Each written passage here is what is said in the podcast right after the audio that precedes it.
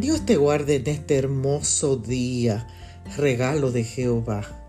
Leo en la segunda carta a los Corintios, el capítulo 4 y el verso 18.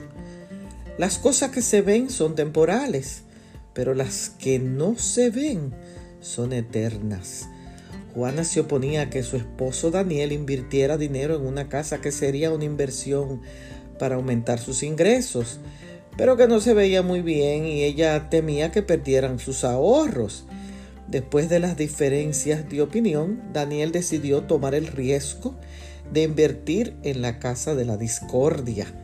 Obtuvo una ganancia de alrededor 150 mil dólares.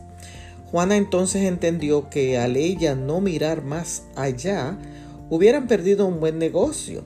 El verbo mirar significa dirigir la vista a un objeto o a alguien. El mirar con los ojos físicos es mirar las cosas temporales.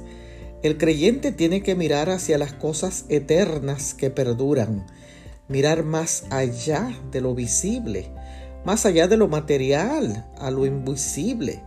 El que sigue a Cristo no pone su corazón ni sus deseos en las cosas que no se ven el que está mirando solamente las cosas temporales, visibles, exteriores, como el dinero, los placeres, los honores y las ganancias, nunca podrá mirar las invisibles y eternas que producen paz.